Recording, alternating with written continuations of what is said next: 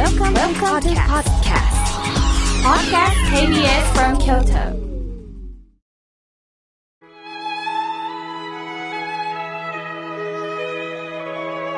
改めまして、僧侶の河村明慶です。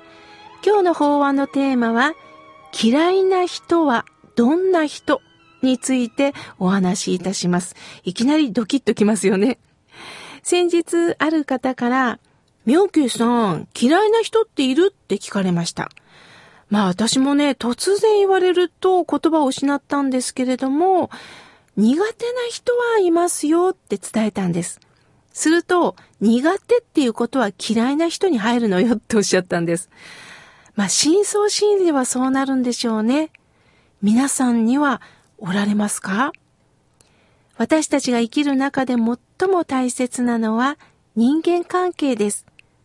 どんなお金持ちでも人に物質的なプレゼントをできる方でも嫌われる方は嫌われてしまいます。反対にお金に不自由なさっていても人がたくさん集まってくるという方もおられます。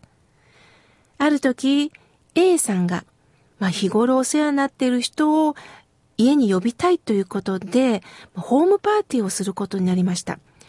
まあ、ありがたいことに私も呼んでいただきましてね、食事やお酒をもう本当に振る舞っていただいたんです。みんなでなんという太っ腹って感動していました。招待された皆さんは、まあ、A さんに気を使いながらお話をしています。すると、お話の内容は、自慢話、誰かの悪口だけで終わってしまったんです。なんだか雰囲気は暗くなり、家を出ました。招待された皆さんは、感謝するどころか、どーっと疲れた表情で、皆さん電車に乗り込んだんです。私は何のためのホームパーティーなのかな？残念だなと寂しい気持ちになりました。食事をするということは楽しく時を過ごすっていうことです。まあお酒が入るとね、つい本音トークも出てしまうんですけれども、もちろんそういう時間があっていいと思います。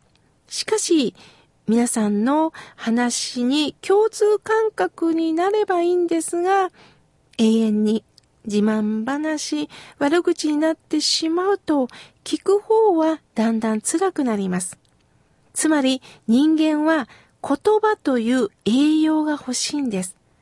この人とお話をしてると何かを得たなまた共感できたなと思った時に会話ってね、楽しくなるんです。私にとっての苦手な方はね、言葉のきつい方です。その方のね、性分もあるので、まあ、言い方がきつくなる。性格はいいんだけど、言い方がきついって方もいますものね。だけども、ずけずけって言われると、やっぱり言葉って残ります。傷つくものです。さて、良寛さんというお坊さんおられましたよね。良寛和尚は、気負いすることなく自然に生きた方です。その中、言葉についての戒めというのをね、良寛さん書かれてるんで、一つ一つ紹介していきますね。一つ、言葉の多いこと。言葉をただ並べ立てて話してしまうと、聞いている人は疲れてしまう。言葉がやったら多いのは相手が疲れるよってことです。二つ目、話の長いこと。まあ一番目にもつながりますよね。言葉というのはキャッチボールです。自分の言葉というボールを相手の胸に投げる。その受け取ったボールをまた相手に投げる。これは会話も全く一緒です。話したなぁと思えば今度は聞き役に回る。そして相手の言葉をポンと受け取る。その繰り返しが大切なんですが、中には一方的にボールを投げつけてしまう。それも強い言葉であったら相手は受け取れません。話がもしも長くなったなと思った時には、ごめんなさい。こちらだけのお話をしてしまって、あなたはどう？と問いかけるといいですよね。すると、いや、そういえば私もこうだったのよっていうふうにね、言えると思います。さあ、三つ目は、手柄の話をすることと良寛さんは言われています。私ね、今度何年で表彰されるのよ。子供がね、トップで大学入学したの。など、まあ、自慢したい気持ちは誰でもあります。しかし、それがずっとさっきのね、えー、2番目の話が長くなっちゃうと、相手はちょっと辛くなります。また、もしかしたら、相手は子供さんが受験に失敗した可能性もあるかもしれないし、辛い時があるかもしれない。その時には聞く余裕がない時があります。嬉しいことを誰かに聞いてもらいたいっていうのはあると思うんですが、相手の表情を見ながらもね、話ができたらいいですよね。今度、りょうかさん四つ目。自分の生まれ、身分の高いことをあんまり人に言わないっておっしゃってます。まあ、一つの自慢話ですよね。身分が高いかどうかって、これ相手が見て判断するんです。逆に身分の高い割には教養がないな、お言葉がちょっと荒いなって思われるよりかは、もう相手に判断してもらうのが一番いいですよね。今度五つ目。人が物を言い切らないうちに物を言うことっておっしゃってます。まだ相手が全部喋ってもないのに、あーっと相手の言葉を取ってしまう。あの、急いでる時は確かにそうなんですけども、取られた方は最後まで聞いてくれなかったと寂しい思いをします。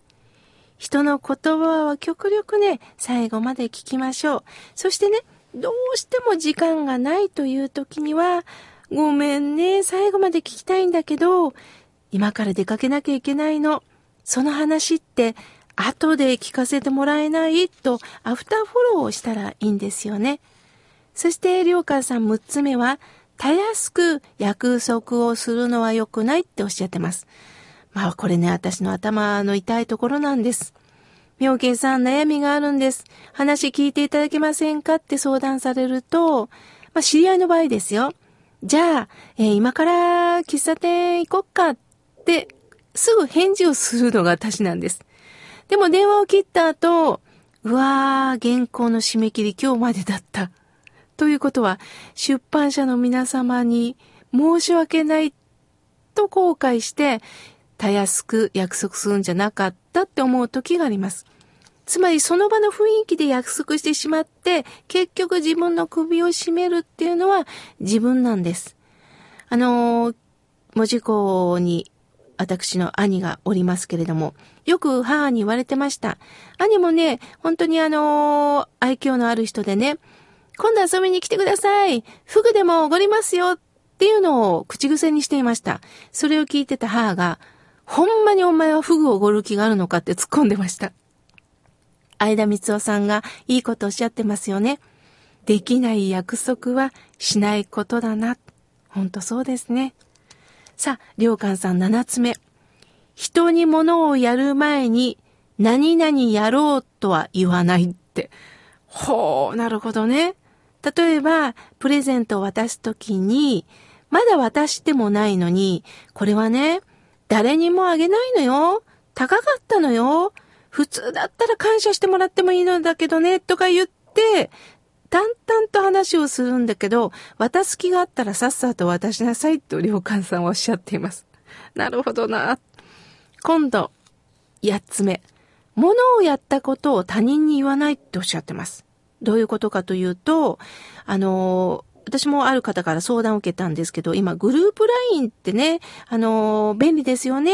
あの、お仲間に LINE をポンと送って一斉にね、あの、メールをするみたいなもんなんですけれども、私ね、A ちゃんにね、前おごってあげたのよ。すると10人の人に、いいなぁ、A ちゃん、私もおごってよって来たそうです。まあ、どうせなら私一人に LINE 欲しかったなっておっしゃってました。確かにそうですよね。あのー、言いたくなる時もあるんですよけれども、逆にそのことによってちょっと寂しい思いをする時はあると思います。そして最後に、心にもないことを言わないと良寛さんおっしゃってます。心にないっていうのは、思ってもないことをベタ褒めしたり、そしてなんかこう、大げさに言ったりする。それはどこかで良寛さんは見抜かれますよ。肝心な時にはビシッと伝わりませんよっておっしゃっています。なるほどな。人の温かみに人は寄ってきます。言葉は技術ではありません。やはり好かれる人っていうのはね、ほっとできる人間なんですよね。どうせならあったかい言葉を伝えたいものです。